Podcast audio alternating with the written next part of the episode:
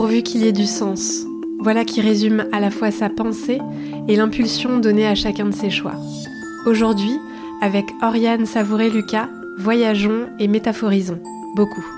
La musique, les mots, les rencontres, la profondeur et la légèreté, le podcast, l'accompagnement, la pause qui permet la connexion au beau, la spiritualité, les envies, les conversations. Cette coach, speaker et podcasteuse, inspirée par mes questions vagabondes, se lance dans un récit aux multiples contours, avec, chevillé au cœur, un fil magique et merveilleux.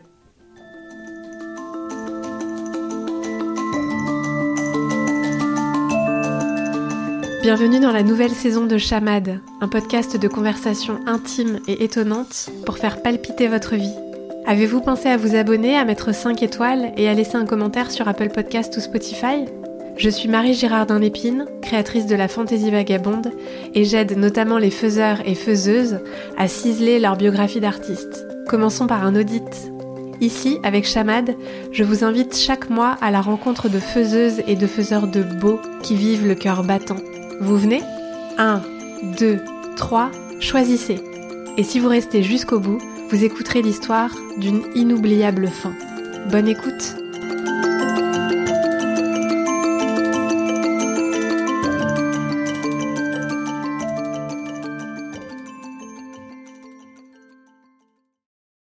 Bonjour Ariane Savouré-Lucas.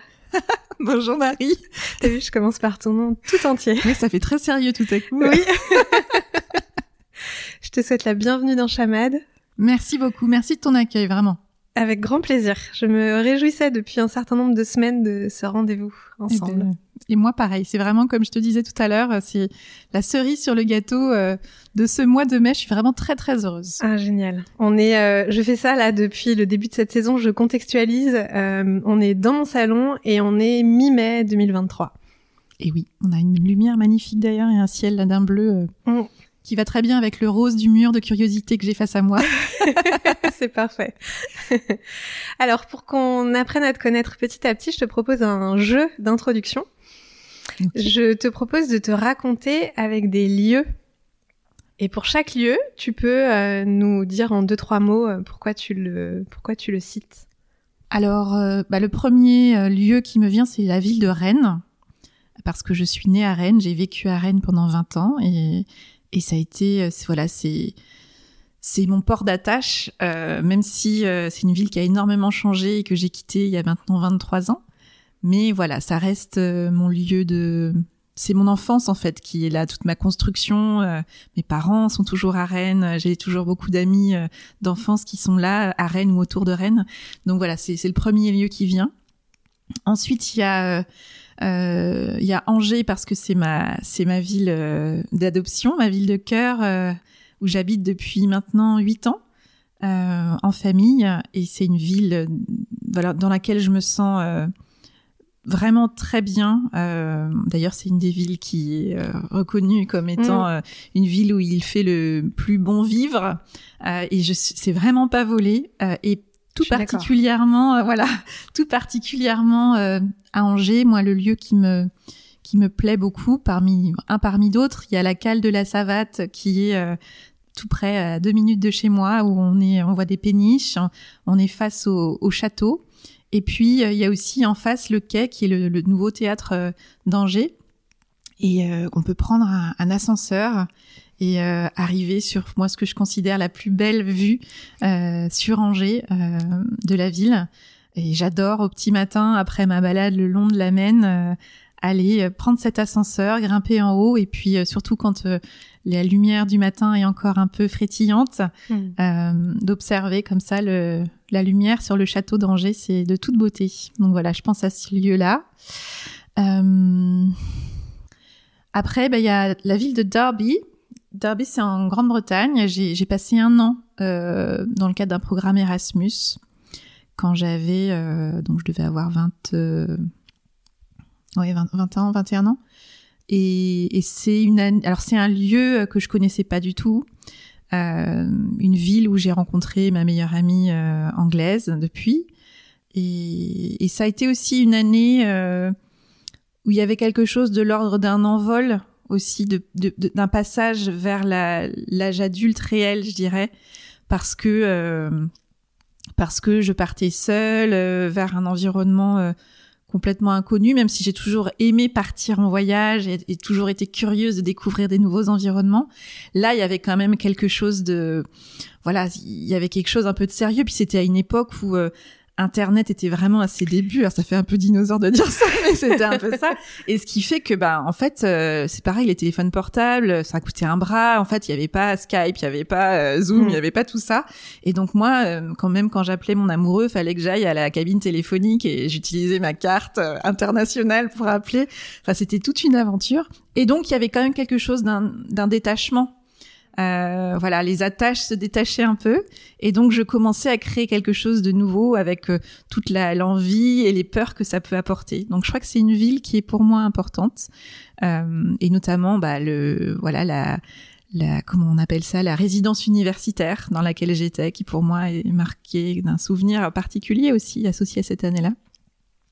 Sinon, en d'autres lieux, c'est peut-être je pense à un arbre euh, qui est un vieux chêne euh, qui est sur la maison euh, qui était la maison de mes grands-parents en Centre-Bretagne que je vais d'ailleurs retrouver ce soir. Oh. et c'est un lieu où j'aime vraiment aller parce qu'il y a une forme de connexion à la nature qui est à ce moment-là très puissante pour moi et cet arbre-là particulier, euh, je sais pas, il y a quelque chose d'un lien qui m'unit à lui, qui m'unit aussi notamment à mon grand-père parce que c'était un endroit où il aimait lui-même beaucoup aller. Oui, je pense que c'est vraiment un endroit où euh, c'est une des voilà un des moments que je fais toute seule quand j'arrive là-bas. Alors pas forcément quand j'arrive, mais quand j'y suis, c'est d'aller. Alors j'adore au petit matin là aussi quand toute la maisonnée dort encore, euh, de me lever un peu plus tôt et d'aller euh, marcher dans la rosée du matin, euh, parmi les herbes hautes, jusqu'à jusqu'à ce chêne qui qui a toujours beaucoup de choses à me raconter. Hmm. et puis sinon, je pense à, au paysage de Bretagne, euh, le, que ce soit la mer, euh, la forêt brocéliande par exemple, c'est hmm. une c'est un voilà, c'est un lieu qui me qui nous invite à nous habiter mieux quelque part. Il y a quelque chose de cet ordre-là, tout comme la, comme tout comme la mer. Enfin voilà, c'est des. Donc c'est pas forcément des lieux précis, mais en tout cas c'est des, des, lieux qui, qui permettent une connexion. Mm, mm. Voilà. Des environnements quoi. Des environnements. Ouais. Voilà. Euh, D'autres lieux? Comme tu veux. Comme tu veux. Euh, sinon, euh, je pense à Paris aussi et notamment, euh, en fait, euh, ce que j'aime, une des choses que j'aime beaucoup, c'est de déambuler dans les rues euh, toute seule ou pas toute seule, mais le fait de faire toute seule, ça, voilà, je, ne suis que mon rythme et, ça j'aime bien. Et de lever le nez euh, en l'air et alors je pense à Paris parce que Paris offre euh, est un musée à ciel ouvert et, offre des, des, des, façades de bâtiments absolument somptueuses à observer. Et moi, je n'aime rien tant que découvrir un détail sur une façade qui me fait voyager immédiatement en fait. Et, ça j'aime vraiment beaucoup ça. Donc je le fais aussi euh, à Rennes ou à Angers ou dans toutes les villes finalement dans lesquelles je peux euh, voilà je suis j'ai la chance de pouvoir euh, me déplacer. Et j'aime le faire aussi dans la nature mais en ville j'ai cette appétence particulière pour je sais pas ça peut être une texture ça peut être un, un ornement une plaque tout à coup il y a un message de quelqu'un qui est né là ou qui a vécu ça mm. ou qui a fait ça. Et je sais pas il y a quelque chose d'un moment de suspension euh, qui me qui me connecte là aussi à quelque chose d'une histoire qui m'éloigne du brouhaha euh, et de la surface agitée du monde quoi. Donc ça j'aime bien.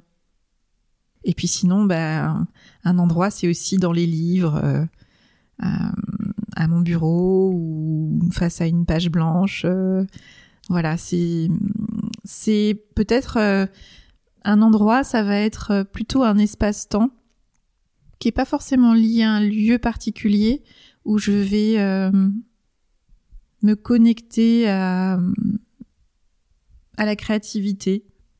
Alors ça veut pas forcément dire faire des grandes choses, mais mais écrire, méditer, dessiner quelque chose qui, qui m'invite à, à, être en rendez-vous avec moi, parce que je vois euh, la, les années euh, m'ont amené cette, euh, cette, cette euh, non seulement cette intime conviction, mais cette expérience que pour être bien et, et, avec les autres et être utile aux autres, j'ai besoin d'être, euh, d'avoir des temps de moi à moi. Mmh. Et donc parfois c'est des endroits spécifiques, mais j'aime bien finalement être une une voyageuse d'endroit en endroit. Par contre, avec cette intention de soit d'être connectée juste avec moi, soit euh, à l'inverse d'avoir des moments de grand partage, euh, de grande joie. Euh. Bon, en tout cas, il y a toujours la question du beau quand même qui revient dans, mmh. dans les endroits dans lesquels j'ai pensé pour te parler. C'est un bon point. On va y venir dans un instant. Avant ça, je voudrais bien que tu nous dises qui tu es, Oriane. Ah, la grande question, mmh. qui suis-je? Alors ça, c'est une question, euh, je sais pas si on, on, y répond vraiment un jour, mais en tout cas, euh, donc je suis Oriane, euh, j'ai 43 ans, euh, je suis... Euh, hmm. C'est vraiment difficile cette question, je trouve. Au-delà, tu vois, de parce que je peux dire ce que je fais. Alors oui, je suis, coach, euh, je suis, j'ai créé un podcast qui s'appelle Avez-vous choisi. Euh, mais qui je suis, euh, au-delà de qu'est-ce que je fais, je crois que je suis une personne sensible, curieuse, qui, qui recherche toujours le juste déséquilibre entre tous les voilà toutes les contraintes et toutes les envies de la vie. Et puis je cherche euh, toujours à associer légèreté et profondeur. Voilà, je crois que c'est ça qui voilà, c'est pas toujours simple, mais en tout cas c'est c'est un fil qui me qui me tient. Euh, qui me rassemble même quelque part. Euh, donc voilà, et puis je suis quelqu'un de très curieuse, de de, de l'histoire des autres. Euh, j'ai toujours mille questions. Euh, voilà, et puis je suis quelqu'un, puisque ça fait quand même, c'est le sujet qui te porte et qui t'anime aussi, euh, qui suis constamment curieuse de voir toute la beauté qui peut nous traverser, quoi. Voilà, et de découvrir où se déniche, où est-ce qu'on peut dénicher le prochain, le prochain grain de beauté. oh, c'est beau, j'adore. autour de nous. Ouais. Enfin, autour de moi, en l'occurrence. Mm. Mm. Alors, qu'est-ce que le beau pour toi, Ariane? Alors, le beau, alors, tu m'avais... Euh, et, j'ai écouté, du coup, aussi les, les, réponses de certains de tes invités. Euh, donc, j'ai un peu exploré cette question-là. Ça m'a un peu paniqué. Je me suis dit, mais je sais pas ce que je vais répondre à tout ça. Donc, je me suis dit, bon, on va voir ce qui va venir sur le moment. Donc, qu'est-ce que le beau pour moi?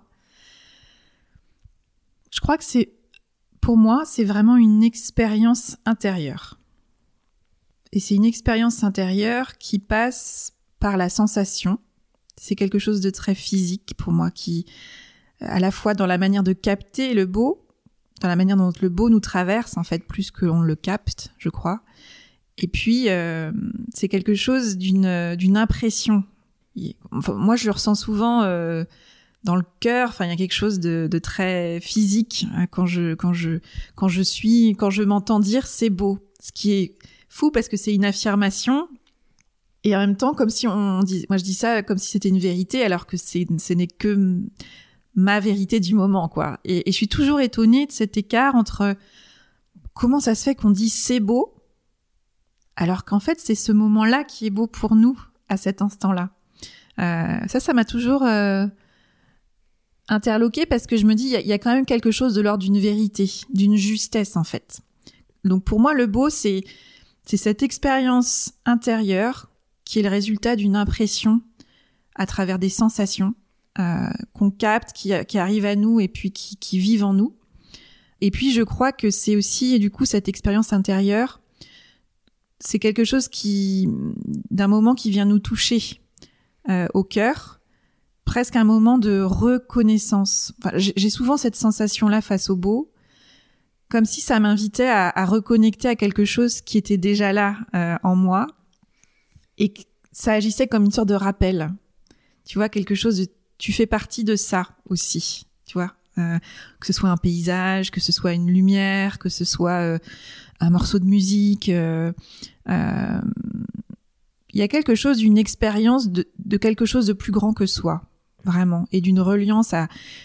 Ça vient toucher en moi quelque chose de profond qui justement m'éloigne au moins un temps de la surface agitée du monde, quoi. Et ça, c'est ça que je crois est, si bouleversant quelque part et, et qu'on cherche à retrouver euh, régulièrement. Euh, et donc, bah, cette expérience intérieure, j'ai cette sensation que quand je me dis c'est beau, c'est à la fois quelque chose qui me traverse et qui vient ouvrir quelque chose d'un nouveau. Ça ouvre une nouvelle page euh, à l'intérieur, quoi. Il y a quelque chose qui s'ouvre à l'intérieur, et du coup, ça peut aussi ouvrir quelque chose de nouveau euh, dans la matière, quoi. À l'extérieur, ça peut être, euh, ça peut donner une envie euh, de créer, par exemple. Ça peut donner une envie de se mettre en mouvement euh, ou de simplement s'arrêter. Donc, il y a quelque chose d'un moment de grâce, en fait. Et, et, et, en fait, ce qui, là où j'ai réfléchi justement quand, quand j'ai, quand tu m'as transmis cette, cette question de qu'est-ce que le beau, enfin, qu'est-ce que c'est le beau pour moi, bah, il y avait vraiment cette notion de la relation. C'est-à-dire que pour moi, le beau, il, il, y a un potentiel de beau tout le temps, partout, en fait. Par contre, il y a quelque chose de l'ordre de est-ce que moi, je suis dans une qualité de présence, mmh.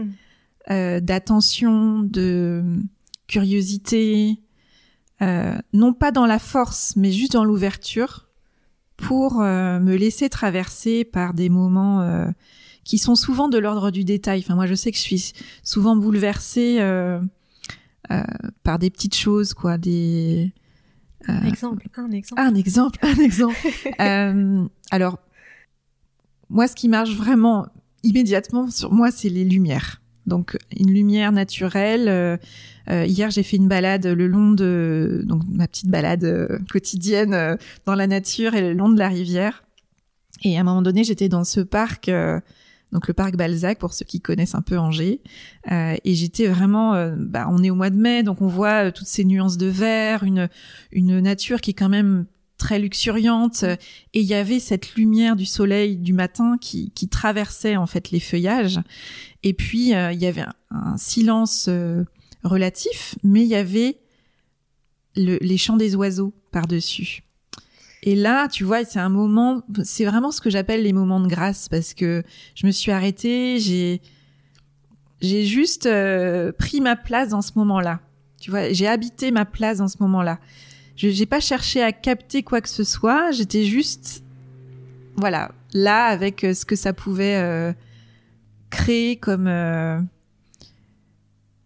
Bah, pour, j'ai observé cette relation. J'étais en relation avec ce qui se passait là, et j'aurais pu passer très vite euh, en me disant j'ai un rendez-vous, j'ai un truc. Et et en fait, c'était là, c'était c'était à portée d'oreille, de regard, de toucher, de tout, euh, à portée du cœur, quoi. Euh, mm-hmm. et, et, en fait, ça pose vraiment cette question de bah, quelle est moi ma, dans quelle mesure je me mets à disposition du beau aussi, dans quelle mesure je me, je, je crée les conditions pour euh, pour recevoir le beau et puis pour l'offrir aussi? Parce que qu'est-ce que le beau c'est aussi euh, c'est je crois que c'est ce qui émane de chacun de nous euh, à partir du moment où on est dans notre singularité où on est dans euh, de moi j'ai jamais été très touchée par les ce qu'on appelle les l'esthétique du beau euh, enfin très normé euh, c'est pas que c'est pas beau c'est que ça ne me touche pas. Mm. il y a quelque chose d'un peu froid parce qu'un peu lisse. Et du coup euh, bah, qu'est-ce qui qu'est-ce que le beau c'est aussi souvent toute l'histoire qu'il y a derrière qu'on connaît ou qu'on pressent euh, d'une cicatrice par exemple c'est très beau les cicatrices parce que le temps a fait son œuvre ça dit quelque chose de des accidents de la vie, des fausses notes qui qu'on a pu euh, qui nous ont traversées. Et puis en même temps, bah il y a aussi euh, toujours une note d'espoir quoi derrière. Donc le beau c'est ça aussi, c'est euh, c'est l'ouverture, c'est la poésie, c'est le merveilleux, c'est c'est la ouais c'est c'est l'espoir. Je crois que ça ouvre et je crois qu'on a c'est un essentiel en fait pour moi. Le beau c'est ce qui nous rend vivant et ce qui vivifie. Enfin, pour moi, c'est pas un luxe, quoi. C'est hmm. c'est pas la cerise sur le gâteau pour moi. C'est vraiment le gâteau. C'est le gâteau. Exactement. Un bon gâteau. et que chacun va créer à sa, à sa manière. Et voilà. Donc, je crois que c'est ça le beau pour moi. Quelle réponse. Waouh. Alors, Oriane, tu as dit que ton podcast s'appelait Avez-vous choisi? Ton travail de coach est axé sur le vaste territoire du choix, comme tu le, comme tu le cites. Moi, j'aimerais bien savoir quels sont les choix clés que tu as faits qui t'ont amené là où tu es aujourd'hui? Alors, c'est. Je pense que c'est. Bien sûr, alors ce qui est assez évident, il y a le choix que j'ai fait à un moment donné de me dire euh, j'ai envie d'être coach, donc je m'étais formée au coaching, j'étais salariée. Euh, je voulais, en fait, je voulais pas forcément être coach, mais je, voulais faire du coaching et je voulais accompagner euh, les gens euh, dans ma manière de manager, dans ma manière d'accompagner des projets en utilisant le coaching. Et puis, comme on venait beaucoup me chercher en interne pour justement accompagner, euh, je me suis formée au coaching parce que j'en faisais sans y avoir vraiment été formée.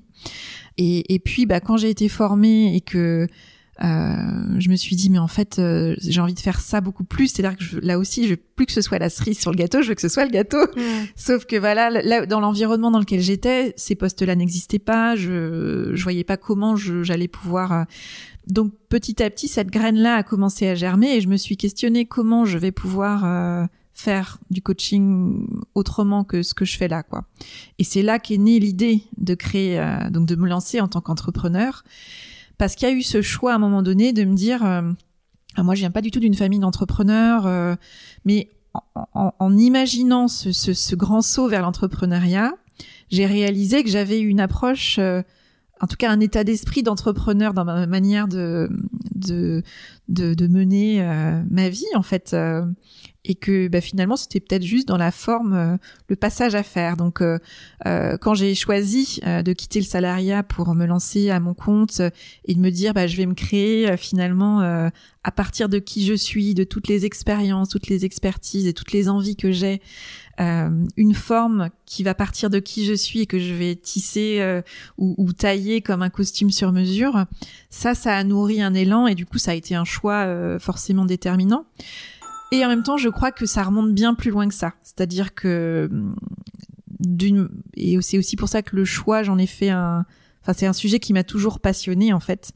Euh, depuis que je suis toute petite, donc déjà, je me pose mille questions depuis toujours. Hein, ça ne s'est pas tari. Euh, et puis, je suis toujours passionnée par la, rencontre de, de, parcours singuliers de personnes. Et je me suis toujours dit, mais comment cette personne-là euh, en est arrivée là où elle en est aujourd'hui dans sa vie C'est quoi le chemin? C'est quoi les étapes? Euh, euh, Et donc petit à petit, j'ai formulé ça en me disant mais ça a été quoi les choix justement qui ont été faits, qui ont été pris par défaut, qu'on a fait à notre place, euh, qu'on a pris de manière inconsciente ou qu'on n'a pas fait justement, le choix de pas choisir. Toutes ces questions-là m'ont vraiment habité et m'habitent depuis longtemps. Et, du coup, à chaque rencontre, depuis toute petite, j'écoute les histoires des gens. Vraiment, c'est quelque chose qui me... Parce que je crois fondamentalement qu'il y a du... Dans l'histoire singulière de chacun, il y a une forme euh, d'universalisme, en fait. Et il y a quelque chose qui vient nous... Ça peut être une phrase, une expérience, un, un tournant qu'on raconte et qui vient résonner. Et c'est en ça, d'ailleurs, que c'est beau pour euh, mm. pour nourrir le c'est parce que le beau c'est ça c'est quand ça vient résonner. Il y a une forme de résonance de reconnaissance de reconnexion. Et donc ça ouvre un espace. Et donc tout d'entendre tous ces choix là bah ça m'a toujours passionné et puis moi-même, bah, j'ai fait des choix. Euh, par exemple, euh, donc j'ai fait, euh, j'ai commencé la musique très jeune. Je suis rentrée au conservatoire très jeune aussi. Et donc au collège, donc j'étais à Rennes, au collège Anne de Bretagne et au conservatoire de Rennes en musique. Et donc j'ai fait les classes à horaires aménagées au collège. D'accord. Et puis, bah, c'était très joyeux au départ, et puis de moins en moins. C'est-à-dire que la musique était devenue quelque chose de l'ordre de l'exigence, du devoir, de, de, bien faire, etc. J'avais perdu la joie qui m'avait amené en fait à la musique quand j'avais, euh, j'avais 3-4 ans pour, et que j'ai commencé la flûte traversière à 5 ans et demi euh, parce que je fallait que j'ai les bras assez longs pour tenir la flûte euh, et où j'étais tombée en amour euh, avec euh, l'hymne à la joie et le solo de flûte que j'avais entendu. J'avais dit je veux jouer ça et donc je mets voilà et, et du coup, du coup j'arrive en troisième et je réalise que ça devient une corvée en fait. Il y a quelque chose d'un fardeau euh, donc j'ai plus envie. Et donc euh, c'est pas que j'ai plus envie de faire du musique mais j'ai plus envie de le faire dans cet environnement là et je me souviens j'étais déléguée de classe. Et euh, j'étais donc au conseil de classe où euh, ça devait être le conseil de classe de, du deuxième ou du troisième trimestre je ne sais plus. Et où pour chaque élève ben, on, dit, on questionne sur la, la seconde justement. Et donc pour nous c'était plutôt bah vous allez en lycée euh, faire un bac musique en fait euh, et donc moi, je me souviens très bien de dire non, je retourne, je, je, je vais vers un lycée euh, général. Je continue pas. Et je me souviens de la colère du. Euh, c'était pas le directeur, ça devait être le directeur adjoint du conservatoire qui était présent du coup et qui en gros disait, euh, enfin, l'a pas dit comme ça, mais que ils avaient misé sur un cheval et que le cheval faisait un refus de saut, tu vois, il y avait un côté Mm. un peu comme ça et que c'était pas possible, qu'ils avaient investi, que, enfin, il y avait un côté ROI, tu vois, retour sur investissement, euh, qui, bah, et en même temps, je me souviens et je me dis quand même, parce que du coup, en troisième, je devais avoir euh, 14 ans, je me souviens de, de pas avoir dévié de mon axe, en Mm. fait, et de dire, non, mais en fait, moi, c'est comme ça, euh, je, et donc, cette joie libératrice de retourner vers un lycée, euh, tout à fait normal. Moi, je, à 14-15 ans, je rêvais juste d'avoir la vie d'une ado tout à fait normale, tu vois. Et donc, bah, ça a été déjà un premier choix où euh, je, je suis sortie de, du rail, quoi. Mm. Donc ça, ça a été un choix assez déterminant. Et puis, il y en a eu aussi un autre. Donc après, euh, j'ai fait un bac, euh, bah, pareil, euh, fin de seconde. Est-ce que c'est un bac S, un bac ES, un bac L? Et moi, j'étais une bonne, une très bonne élève. Donc euh, la plupart de, enfin, le chemin classique, c'était plutôt faire un bac S, euh, voilà. sûr. Et moi, alors certes, j'avais des bonnes notes, mais moi, ce que j'aimais, c'était les langues, c'était la littérature, c'était, euh, j'avais un côté un peu euh, rêveur, tu vois, et je me voyais pas faire des maths. Et pourtant, j'aimais bien les maths, mais bon, voilà, je me voyais pas partir là-dedans. Et donc, pareil, il y, y a eu un côté, euh, non, non, je vais faire littéraire. Bon, j'ai fait littéraire mathématique en, en- en les deux. Comme ça, je gardais un peu tout. Euh, mais je me souviens que ça avait surpris parce que, euh, enfin, plutôt dans chez certains professeurs, parce que bah, j'avais le potentiel quand même de faire un bac S, donc c'était euh, quelque part un peu de l'ordre du gâchis. Fais plutôt un bac S, puis tu reviendras toujours vers le littéraire après si t'as envie. Donc là, c'est pareil. Il y avait un côté, j'ai pas pris la voie la plus, euh, j'ai pas pris l'autoroute, euh, mais j'ai pas dévié de mon axe non plus. Et ça, ça a été un choix. Euh, que j'ai jamais regretté et euh, j'ai j'ai tellement aimé ça. Et puis bah après il y a toujours les choix de l'orientation euh, parce que moi j'aimais apprendre mais alors faire quoi dans la vie après? Le fameux qu'est-ce que tu vas faire plus tard? Qui m'a tellement questionné j'ai jamais, vraiment eu de réponse à ça d'ailleurs.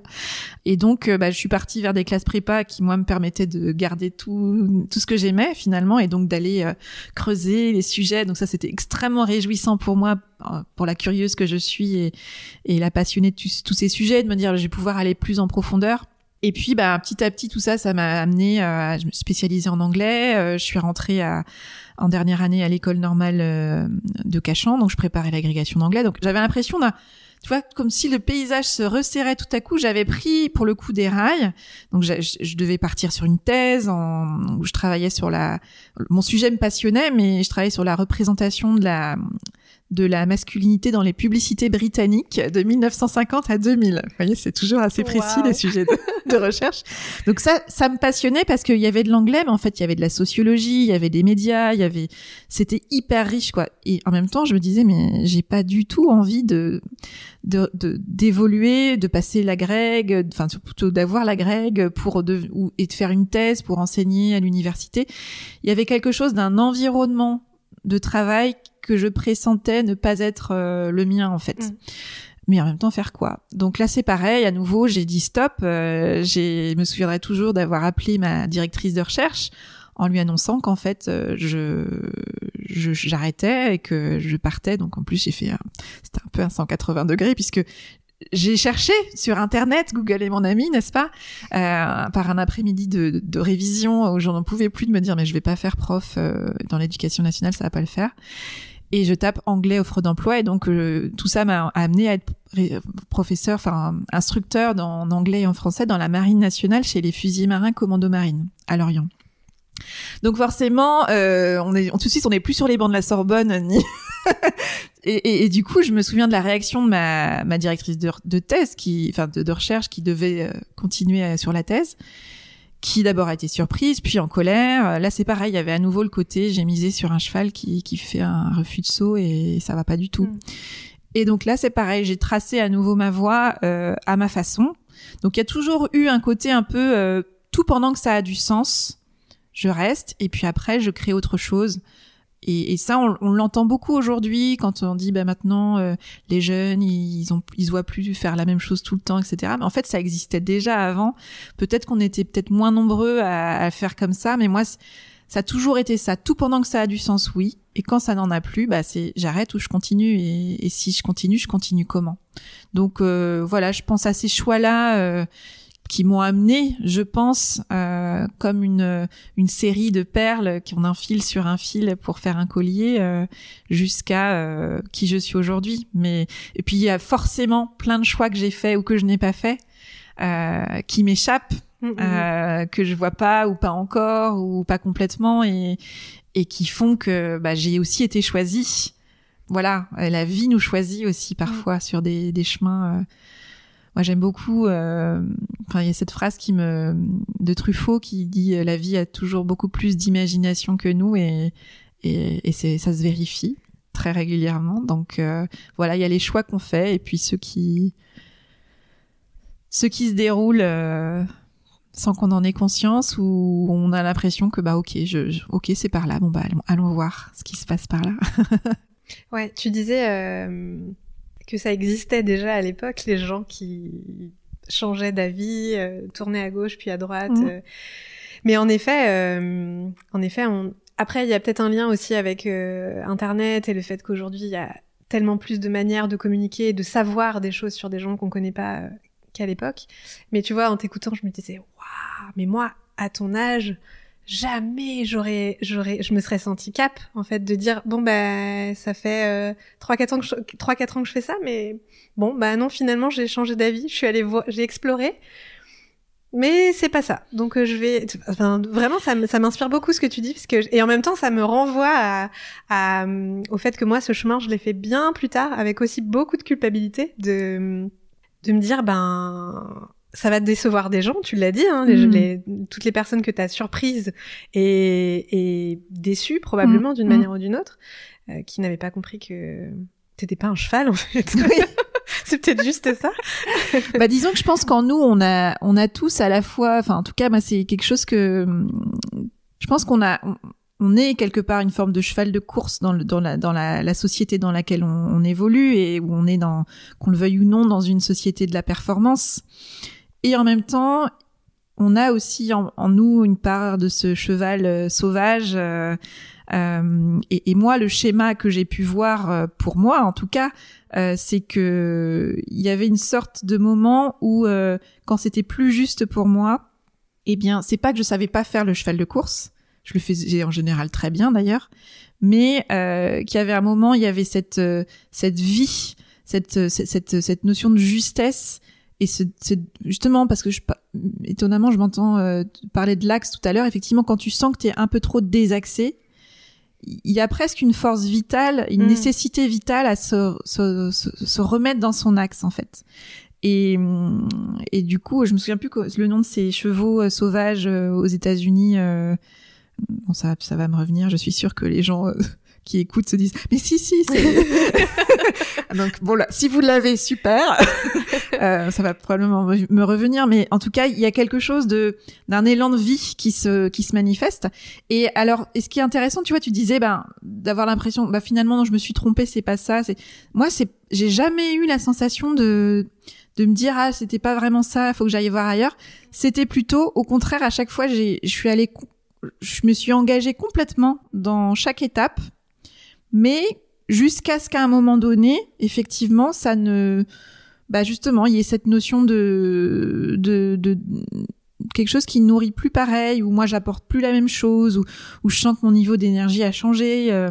T'as parlé de la joie aussi tout à l'heure par rapport au conservatoire. Et, et, ça, et la musique, tu vois, la, joie par exemple à travers la musique, j'ai réussi à la ramener, mais très longtemps après. Euh, et tu vois, justement, peut-être que pour compléter ma réponse à ta question sur euh, c'est quoi les choix que t'as fait qui t'amènent euh, aujourd'hui, c'est que j'ai ramené aussi, je me suis reconnectée à la part créative en moi. Euh, je lui ai laissé beaucoup plus de place j'ai osé quitter justement le monde du cheval de course où il faut que ce soit parfait, le bon geste, la bonne manière de faire, etc. Qui moi euh, finissait par me paralyser. Mm. Et j'ai laissé. Et alors ça c'est un travail. Je pense que c'est un travail pour toute la vie, mais en tout cas, ce que, ce que l'intention que je pose et, la, tentative que je fais euh, jour après jour, c'est d'essayer d'être euh, de plus en plus dans quelque chose de d'un geste juste, euh, sincère, qui n'est pas parfait parce qu'en fait ça l'est jamais mais mais du coup de quitter cette cet idéal complètement fantasmé de quelque chose qui pourrait être parfait pour me laisser et m'autoriser finalement à tenter des trucs et, et à me lancer. Et typiquement le podcast pour ça ça a été très apprenant pour moi. J'ai eu des moments vertigineux avant de me lancer et c'était quelque chose de fou quoi. Quand j'y repense ça a été tout un travail d'autorisation, d'acceptation, d'audace, euh, mais qui euh, bah, qui contribue beaucoup à, à m'amener là où j'en suis aujourd'hui. Et clairement, le podcast a précédé la création de mon entreprise justement. Euh, je faisais ça, c'était un peu mon side project, tu vois, euh, mon, projet parallèle quand j'étais salariée dès 2000. j'ai commencé en 2018. Et un an après, j'ai créé ma boîte, mais parce que j'ai aussi eu quelque chose qui a été nourri, en fait, au fur et à mesure de cette, euh, où j'ai renoué euh, dans la créativité, dans la création, en fait, avec cette part euh, euh audacieuse en, en, moi et, et, et comment j'ai nourri ma curiosité à travers ce médium-là, ça a été très très puissant et c'est clairement un moment et, une forme qui est, qui est, déterminante pour le chemin que j'ai fait jusqu'à aujourd'hui, quoi. Mm. Ça, c'est clair. Mm. Ok.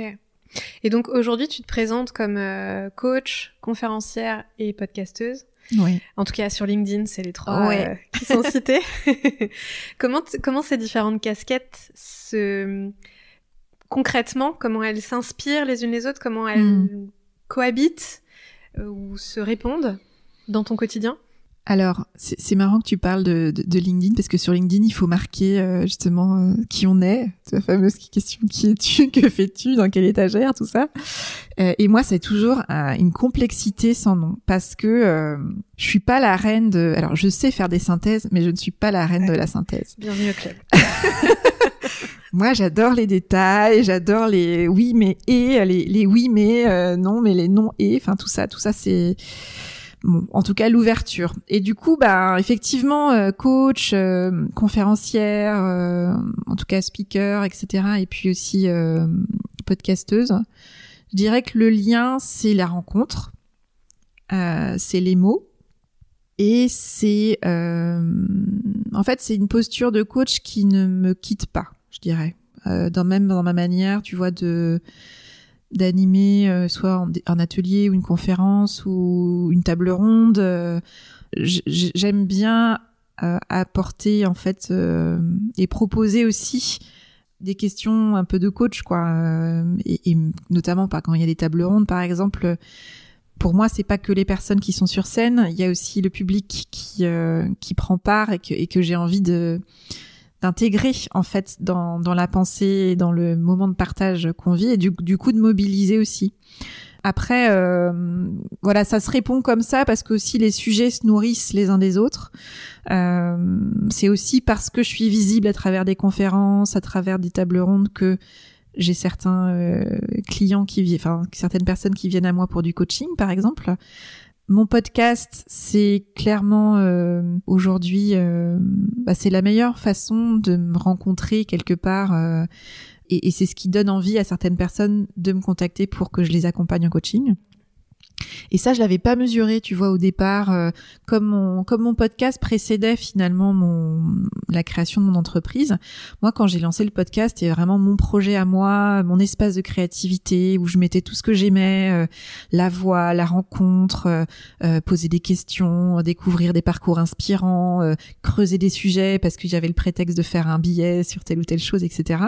Et puis, bah, quand j'ai créé mon entreprise, euh, j'ai mis du temps à mesurer le fait que c'était aussi ma vitrine en fait euh, et que j'avais des gens et ça je trouve que on vit à une époque formidable pour ça. J'ai des gens à l'autre bout de la planète qui je ne sais pas comment sont tombés sur mon podcast un jour soit parce qu'ils ont euh, ils suivent telle ou telle euh, personne que j'ai interviewée ou parce que quelqu'un leur a parlé ou parce que parmi les, grâce aux algorithmes ils tombent sur voilà une recommandation de podcast etc mais J'accompagne aujourd'hui des gens qui sont au Canada, qui sont euh, euh, en Suisse, en Belgique, à peu près dans toute la francophonie, voire des expatriés dans d'autres pays. Euh, et je me dis, c'est quand même magique, quoi, d'avoir euh, par un épisode, un podcast, une capsule sonore, euh, t'entends quelqu'un, une voix, un sujet, et, et la manière dont la personne euh, s'exprime, bah, ça donne envie à cette autre personne d'entrer en contact, en l'occurrence avec moi, et, et ça crée, une, ça ouvre une conversation. Donc en fait, je crois que le point commun dans moi, ce que j'aime par-dessus tout, c'est les conversations en fait, et, et, et comment, euh, à nouveau, on, on peut vraiment se rencontrer et quitter la surface agitée du monde pour euh, créer des moments un peu de de profondeur où on découvre euh, un chemin, un- une possibilité, on ouvre en fait grâce à la singularité de l'autre.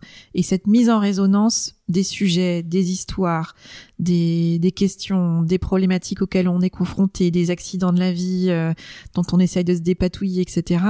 Je trouve que c'est moi c'est ça qui me nourrit passionnément et du coup comme on est des adultes et qu'il faut mettre des étiquettes et des noms, bah du coup ça prend la forme de euh, du coaching, euh, des conférences, des ateliers en entreprise, euh, euh, voilà. Mais au fond du fond, et le podcast c'est pareil. Au fond du fond, moi ce que j'aime c'est créer des conversations avec mes invités par rapport à des sujets, mais aussi avec les auditeurs qui me qui parce que j'écris aussi une newslet- une newsletter qui s'appelle la graine de la semaine et ça génère des conversations avec des gens avec qui je serais probablement jamais entrée en lien euh, s'il n'y avait pas eu euh, cette phrase, ce sujet, euh, cette recommandation d'un- d'une lecture que qui avait suscité en fait l'envie d'entrer en lien en fait en relation. Et je peux te dire aussi que tes graines de la semaine, elles euh, suscitent des conversations à l'intérieur de.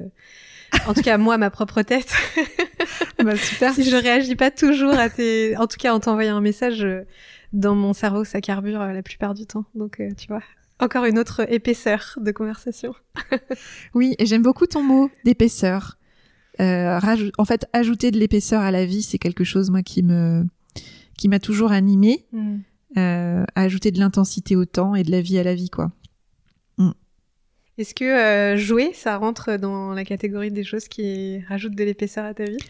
Alors oui, alors parce que je pense que tu vas m'annoncer Oui. un jeu, c'est ça. Juste la petite précision, moi je suis pas, euh, en fait, jouer, j'étais pas une enfant qui jouait beaucoup, par exemple, si ce n'est euh, dans mon imaginaire, tu vois. Mais euh, mais donc j'apprends à jouer, notamment maintenant que j'ai des enfants. Euh, mais je suis spontanément, tu vois, je suis pas dans le dire ah mais oui, il faut que je me souvienne de jouer des fois. Mais c'est très bien, donc je suis prête. Non, mais là, de toute façon, enfin, si t'as écouté des épisodes, tu l'as forcément entendu. C'est un jeu euh, rituel maintenant dans Chamet. C'est le ping-pong. Le ping pong, euh, le ping-pong verbal. Génial. T'es prête? Je sais pas si je suis prête, mais allez, Il saute et ça- le filet apparaîtra, comme Euh, dit ça. Julia Cameron. Exact, le filet du, de la table de ping-pong. Faut pas se le Oh bah oui, faut éviter de se prendre en pleine face. Mais Non, l'idée, c'est vraiment de réfléchir le moins possible. Et je le dis pour moi aussi, parce que c'est pas Oui. forcément simple. Mais donc, je te lance un premier mot et puis tu m'en lances un en retour. Ok. Et voilà. Et on ping-pong comme ça. euh. jusqu'à plus soif. jusqu'à plus soif. D'accord. Alors, le premier mot, c'est choisir. S'engager. J'étais sûre que t'allais dire ça. Euh, mariage. J'étais sûre que t'allais dire ça. Oh. Euh, Surprenons-nous. Mariage. Alliage. Platine. Précieux. Brillant. Brillance. Euh, brillance. Merveille. Gâteau. Gourmandise. Luxe. Essentiel. Épaisseur. Profondeur. Piscine. Bleu. Méditerranée. Brigitte Bardot. Euh, Lunettes de soleil. Bikini. Glace. Violette. Ah, toi aussi Oh là là. Euh, Surprenant. Curiosité. Mur. Mûr, tu as dit? Ouais. Confiture. Allez, j'en dis un dernier, je te laisserai le dernier. Confiture, figue. Rondeur. Hmm. Ah, c'est chouette ce petit jeu c'est chouette. On a, on a beaucoup réagi. Hein. C'est, pas tout le temps le cas, mais j'aime bien. on est sorti du jeu. Les joueuses observatrices. Hmm. Ouais, il y a une personne qui m'a parlé récemment de l'image de l'archipel que j'ai adoré euh, pour parler de euh, comment on envisage sa vie comme un archipel. Est-ce que tu pourrais citer les îles qui composent ton archipel aujourd'hui? Waouh, C'est beau, hein? C'est très beau. Les îles qui composent mon archipel. Alors déjà, il y a ma famille, donc euh, mon mari et mes enfants. Euh, ma famille euh, au sens large, mes parents, mon frère, ma belle-sœur, mais voilà. C'est en fait c'est une multitude de petites îles euh, qui sont importantes, qui sont plus ou moins proches de de l'île que je suis. Euh, Il y a euh, l'art. En fait, au-delà de l'art, le beau dont on a parlé. Mhm. Et avec, si on pouvait dire qu'il y a cette île-là principale de l'art du beau, il y a la poésie, la- les livres, l'écriture, euh, la voix, le chant, le, le conte. Ça prend plein de formes en fait euh, possibles. Euh, mais il y a cette îlot-là, je dirais. Toute euh, une, île qui serait des, des personnes, plutôt les moments et les personnes, enfin, avec des personnes, les moments de connexion. Et c'est pas si facile, je trouve. Donc, tu vois, ce que j'aurais pu dire, euh, euh, l'île des amis ou des connaissances, etc. Et en fait, euh, ça c'est un sujet qui me questionne beaucoup en ce moment. Et, et en fait, au-delà des personnes, euh, ce qui me nourrit, ça va être des moments. Et donc, ça peut être des personnes que je vais voir qu'une fois, d'autres que je vais avoir vues depuis toute petite. Parce qu'il y a ces gens-là, tu sais, que t'as pas vu depuis longtemps, puis quand tu les revois, tu, re- tu repars du même endroit et en même temps avec tout, tout ce qui a changé pour chacun. Et ça, je trouve ça très puissant. Donc euh, voilà, ces connexions de cet ordre-là où euh, il y a un moment de vérité, de sincérité, euh, ça, ça me, ça fait partie de mon archipel.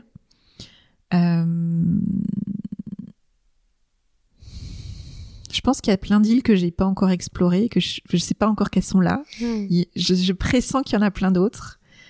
Et puis il y a une île aussi qui prend de plus en plus de place, qui est la, la spiritualité, à travers la découverte des traditions du monde. Ça c'est quelque chose, euh, un travail dans lequel je me suis engagée cette année euh, sur un parcours qui, du- qui va durer quatre ans Wow. et qui me nourrit euh, vraiment en profondeur euh, euh, et qui couple justement euh, des enseignements sur les traditions du monde avec des pratiques artistiques euh, et ou corporelles. Donc par exemple, si on fait la tradition de la Chine, du tai chi ou de la calligraphie chinoise par exemple, et et, et ça c'est voilà, c'est une, une île alors qu'on peut connecter à celle du beau et de l'art, mais c'est encore une autre branche. Euh, euh, enfin en tout cas une autre île euh, à laquelle euh, je- j'accorde de plus en plus de, de place et que je vais visiter de plus en plus souvent. Hmm.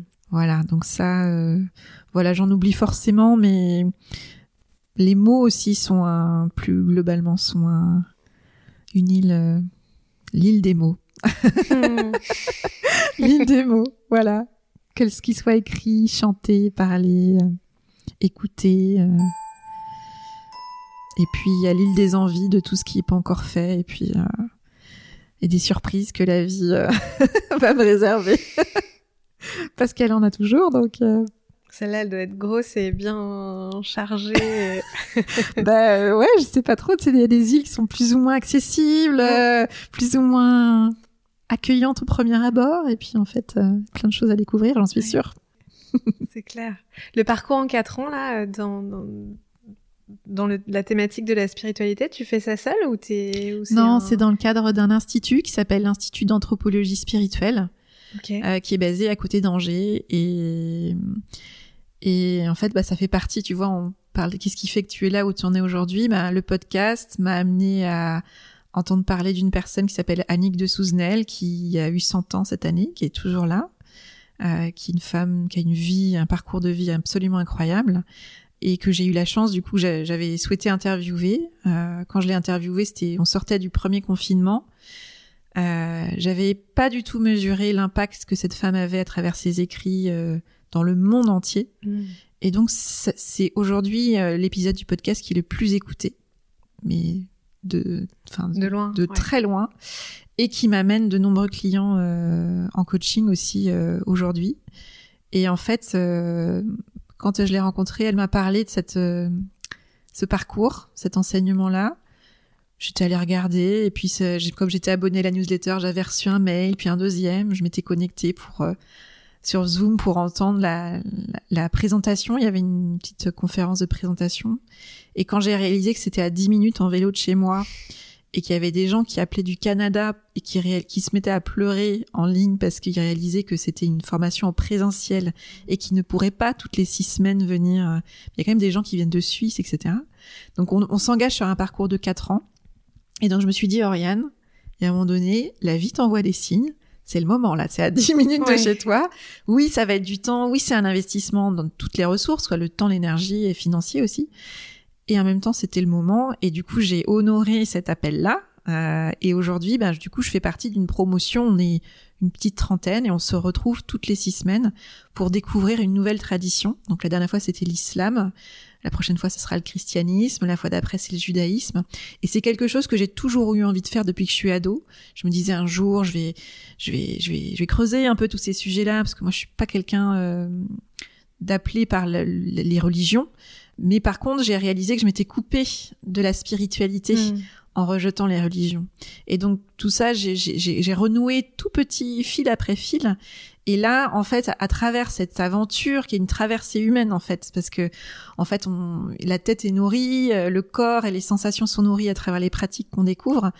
Euh, par exemple, j'ai été initiée à la danse des derviches tourneurs. Euh, enfin, c'est des, des expériences de vie qui sont, moi, qui me traversent en fait et qui me nourrissent tellement que, mais je suis tellement heureuse que, voilà, la vie est ainsi faite qu'on rencontre des chemins des personnes qui nous montrent des possibilités.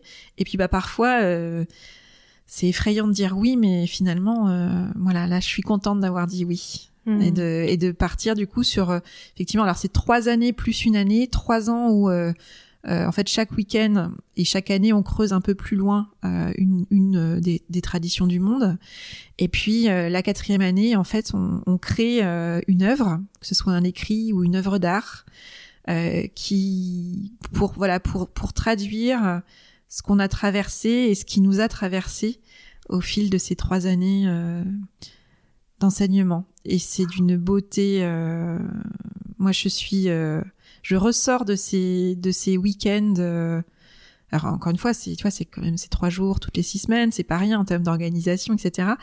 Mais quelle joie Enfin, il y a quelque chose d'une connexion à la beauté, à la joie, à la profondeur. Euh, je rencontre des gens qui sont sur un chemin euh, qui est forcément différent du mien, mais qui résonne avec le mien de plein de manières.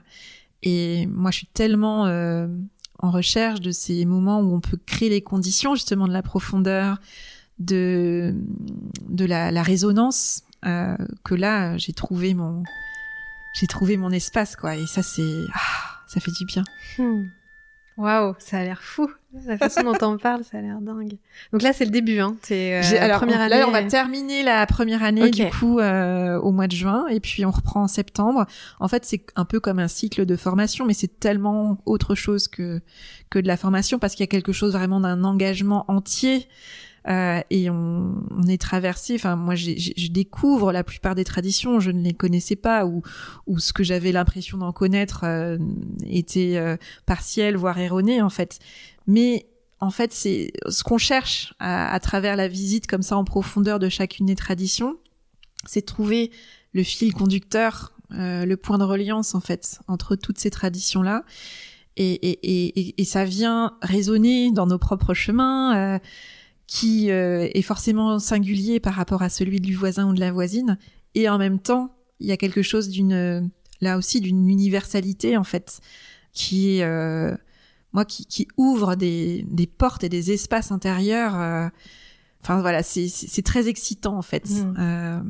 parce qu'il y a cette profondeur et ça fait naître cette joie de rajouter de la vie à la vie, de l'épaisseur à la vie, de l'intensité au temps, quoi. Ouais, ouais, ouais. Mmh. Je vois. Avant de passer au rituel de fin, je voudrais te poser une dernière question. Il euh, faut que je choisisse, parce que j'en avais d'autres, mais. Avez-vous choisi C'est ça. Je vais choisir. ah, tiens, c'est là. Je suis curieuse. Euh, je suis curieuse de, tout, mais est-ce que tu es une. Tu dirais que tu es une femme de début ou une femme de fin? Hmm. De démarrage ou de conclusion? Alors, moi, je suis une femme de démarrage. Euh, j'ai été chef de projet pendant très longtemps et, et j'adore les phases de démarrage pour la pour la créativité que ça nécessite justement, pour le côté j'essuie des plâtres, euh, je sors mon coupe-coupe et il faut tailler, euh, faut créer la voie parce qu'en fait on sait pas trop exactement où on va, donc ça j'adore. Et en même temps j'adore aussi les conclusions, j'adore les fins. Ce que j'aime pas, c'est la partie au milieu, tu sais, où ça roule, ça tourne, c'est bon, ça marche. Donc là, en général, c'est là où j'aime bien passer la main. Et c'est souvent d'ailleurs pour ça que dans les projets que je menais, je m'arrangeais toujours pour passer la main à quelqu'un d'autre parce que c'est pas là où moi je ça vibre le plus pour moi et donc ça vibre aussi le plus pour le projet lui-même. Donc euh, j'adore euh, voilà lancer euh, ça me met dans une énergie de frétillement quand je lance un nouveau projet qui est qui est assez dingue. Et puis en même temps, j'aime aussi les temps où on conclut voilà, il y a quelque chose d'une fermeture parce qu'il y a dans l'intention en fait de, conclure pour aussi ouvrir autre chose en fait. Mm. Donc c'est toujours dans la logique du début quand même, tu vois. Mais j'aime bien euh, quand les choses euh, alors conclure c'est parfois tout simplement euh, fermer la boucle et en fait le, fil se poursuit autrement. C'est pas une fin en soi, mais j'aime bien le côté on officialise la fin de quelque chose pour ouvrir autre chose. Ça, ça me plaît bien, même si c'est dans une continuité. En fait, j'aime bien les rituels. Eh bien, la transition est toute faite, merci. Alors, rituel en deux parties. La première, c'est mhm. une question. Depuis que tu marches sur ton chemin de faiseuse de beau, qu'est-ce qui triomphe en toi? Qu'est-ce qui triomphe en moi? Hmm. En fait, j'ai une, une citation de Christiane Singer qui me vient, parce que je crois que ce qui triomphe en moi, c'est que je ne lâche jamais le fil de la merveille. Mm. Et euh, j'aimerais bien la partager parce que c'est une phrase qui, typiquement, c'est les moments où je me dis c'est beau. C'est où tu lis un bouquin, puis tu t'arrêtes, il y a une phrase où tu dis en fait c'est bon, je peux arrêter de lire le bouquin, tout est là. Et elle dit c'est peut-être notre devoir le plus impérieux de ne jamais lâcher le fil de la merveille. Grâce à lui, je sortirai vivante du plus sombre des labyrinthes. Et cette phrase-là, quand je l'ai lue, je me suis dit, bah oui. Alors en plus, elle, l'a écrite dans un, dans le contexte de la fin de sa vie. C'est dans le bouquin euh, Dernier fragment euh, d'un long voyage, dont je vous recommande chaudement la lecture. Et cette phrase m'a mise en arrêt. Tu sais, ces moments de grâce, en fait où tu dis cette personne-là, avec ces mots, elle a réussi à dire quelque chose qui vit en moi, mais dans une forme de magma que j'ai pas encore réussi à, exprimer. Mm. Et quand j'ai lu cette phrase, je me suis dit, waouh, bah c'est ça. Tu vois, je pense que quelque part en, moi, ce qui triomphe, Et je dis pas que c'est facile, mais en même temps, le triomphe, ça parle aussi quelque part d'un combat mm. euh, avant. C'est de pas lâcher le fil de la merveille.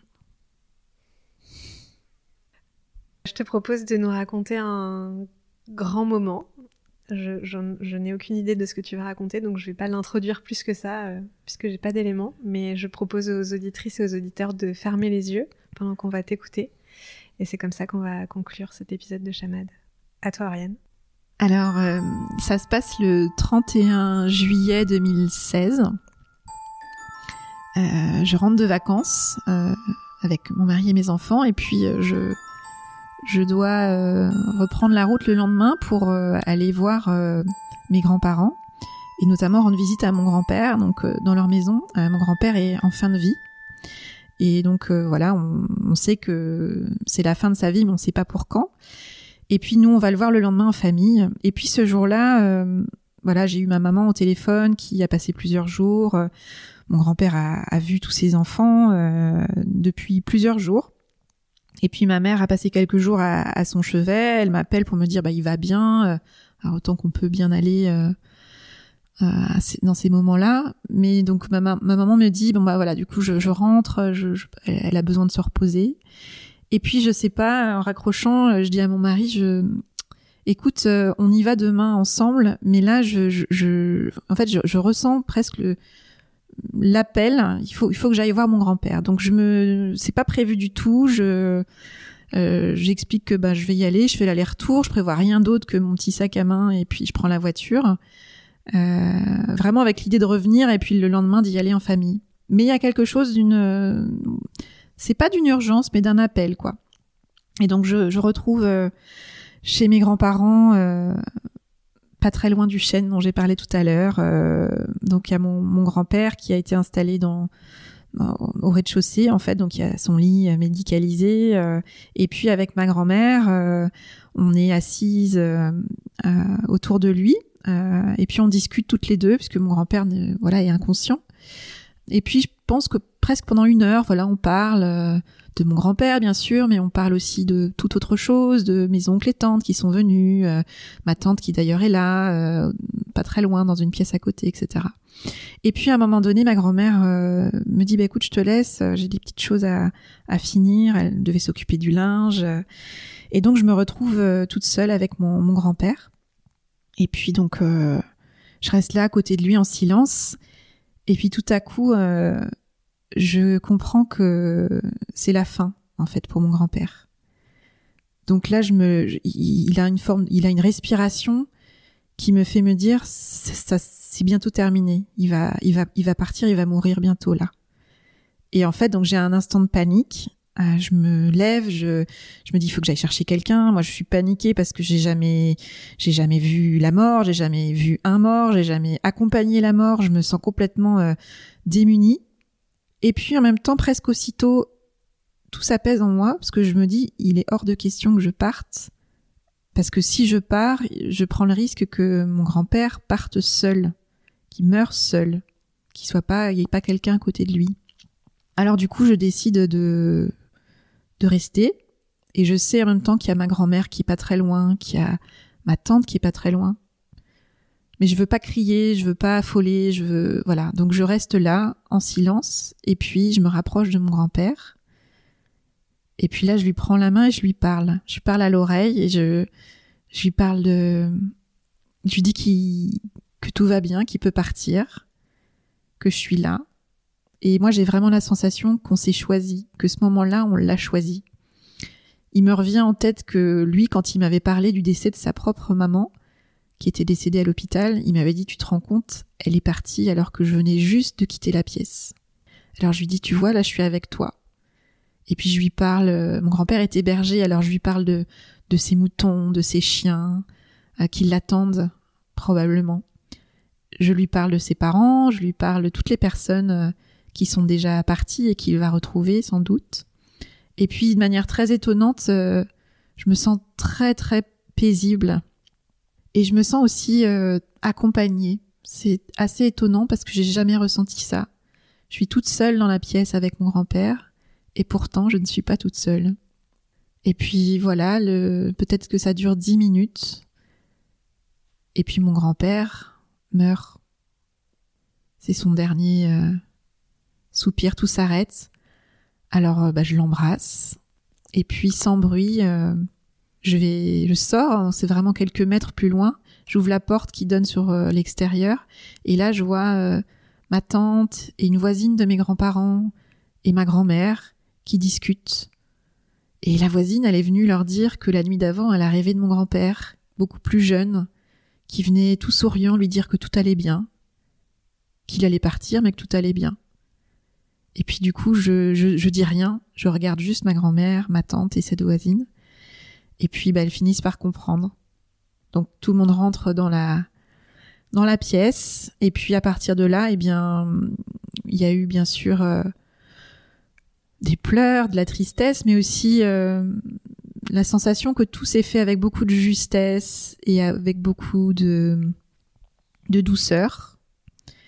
Et puis, je ressens, moi, une, joie profonde, ce qui peut paraître étonnant, mais d'avoir été là où j'avais besoin d'être ce jour-là. Et d'avoir euh, répondu à cet appel, d'avoir honoré cette intuition que j'ai eue de, d'avancer ma visite, ça a quelque chose qui m'a qui m'a aligné et qui a rajouté de la vie à ma vie. Et ce jour-là, je crois que c'est ça, la, mort a rajouté de la vie à ma vie. Et puis en plus, j'ai eu droit à un petit clin d'œil de mon grand-père qui était euh, qui adorait rire, qui adorait faire des blagues et qui avait un rapport très compliqué à l'électricité. Il faisait toujours des trucs un peu bizarres. Et puis euh, ce 31 juillet, contre toute attente, il y a eu une coupure de courant juste dans les deux minutes qui ont suivi le décès de mon grand-père. Alors j'ai dû me retrouver à appeler. On était un dimanche en plus, en pleine campagne, donc euh, il fallait appeler parce que forcément il y avait les enjeux de climatisation. Il faisait très chaud, donc euh, on s'inquiétait justement qu'il y ait plus de climatisation euh, dans le dans le salon.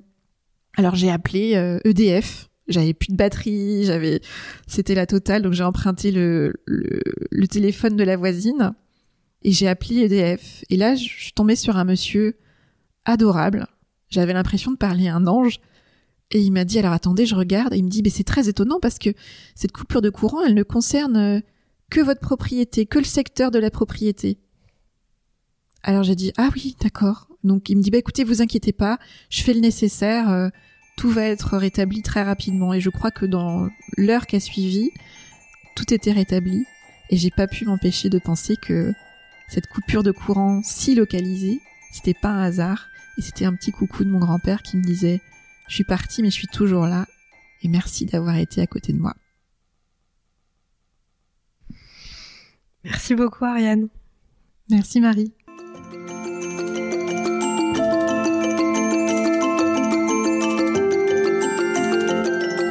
Vous venez d'écouter le 18e épisode de Chamade, l'espace dédié à la passion qui rend les gens vivants et au beau qui rend le monde vibrant.